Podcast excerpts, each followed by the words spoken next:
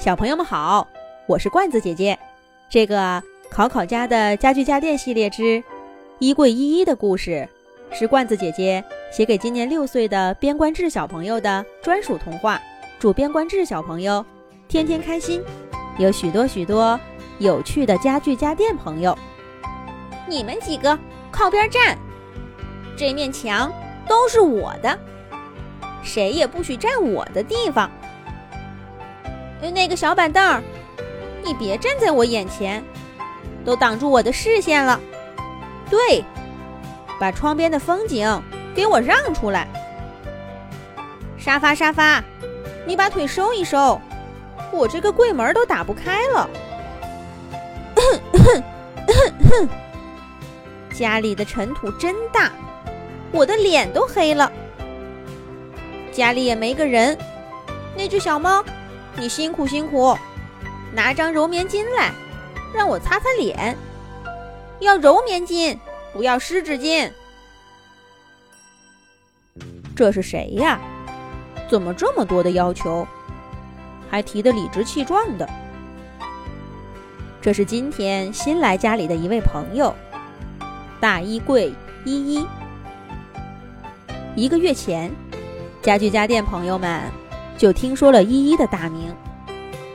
虽说衣柜是个很重要的家具，但是考考家却多年以来都少这么一位朋友。那是因为考考从前小，他的小床啊、尿布台呀、储物柜呀，占了家里大量的空间。小小的房子再也容纳不下一个大大的衣柜了。所以呢。考考爸爸和考考妈妈的衣服，一直都挤在一个小小的柜子里，放不下的就叠好放进整理箱。每到换季，考考妈妈都要把衣服拿出来熨烫一番，真是不小的工作量呢。而现在，考考长大了，考考爸爸决定把考考的东西挪出来，在他和考考妈妈的房间里放置一个衣柜。因为怕新家具有浓重的味道，考考爸爸在二手交易网站上精挑细选，终于挑中了大衣柜依依。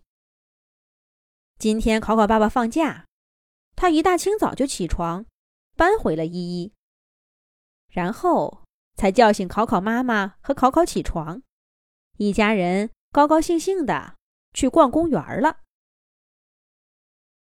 他们刚走。家具家电朋友们就热情地围在依依的身边，问东问西。大家太想了解这个新朋友了。从知道他要来的那天，电视机老 K、板凳小六他们就一直期盼着。大家甚至还准备了一个小小的欢迎仪式，准备给新朋友一个惊喜。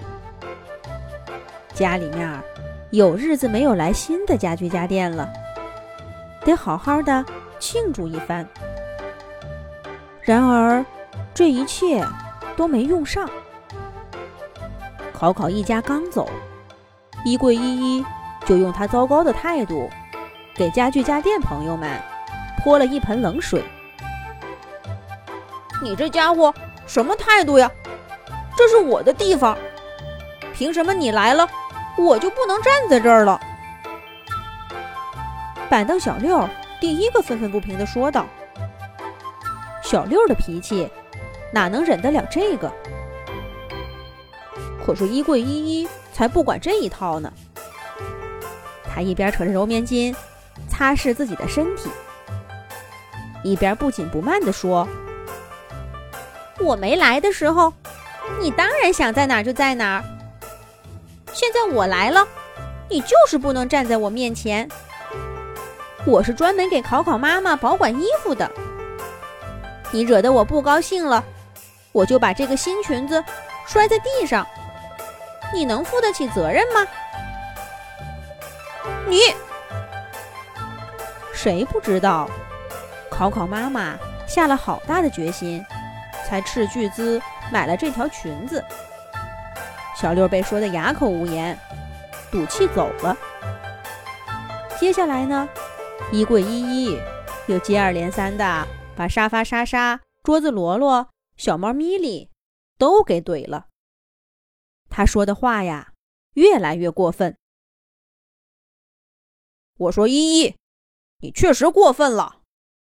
我们大家都没招惹你，还热情的欢迎你，你怎么能这么说话呢？电视机老 K 的话没说完，依依就把脸一扭，一副破罐子破摔的样子，说道：“我就是这样，你们喜欢也好，不喜欢也罢，我是不会改的。顺便说一句，从现在起，我就是家里最重要的家具，最好谁都别来惹我。”这话说的。老 K 也无语了。当然了，就算谁还想说些什么，也没机会了。因为考考一家逛公园回来了。考考小朋友兴高采烈的描述着公园里的花草、玩具和小伙伴儿，转移了家具家电的注意力。一直到夜深人静的晚上，大家还跟考考。一起分享着白天的快乐，可是这快乐很快就被衣柜依依的梦话给打断了。别，别扔掉我，我还能工作呢。这声音充满惊恐，跟白天的依依判若两人，划破了考考家夜晚的宁静，差一点儿把考考爸爸。都给吵醒了。依依做了什么梦呢？接下来又会发生些什么事儿呢？下一集讲。